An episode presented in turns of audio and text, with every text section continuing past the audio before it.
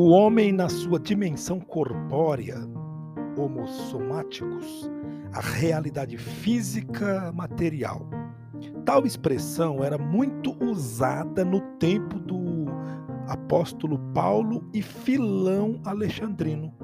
Ambos distinguem no homem dois elementos, um psíquico, dizendo respeito à alma, e o outro somático, dizendo respeito ao corpo. Enfim, homossomáticos, o corpo e a alma como função da somaticidade, ou seja, o homem não é senhor de seu corpo, como também graças a ele torna-se senhor do mundo.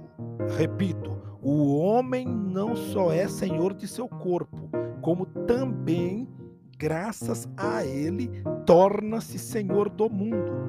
Daí a importância da espiritualidade bem definida. É mediante o corpo que o homem é um ser social e um ser no mundo. A somaticidade é componente fundamental do existir, do viver, do conhecer, do desejar, do fazer, do ser, do ter, entre outros. Ou seja, o corpo é elemento essencial do homem.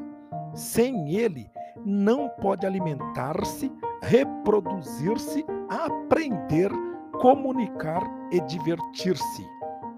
Enfim, eu e você não temos corpo, somos corpo.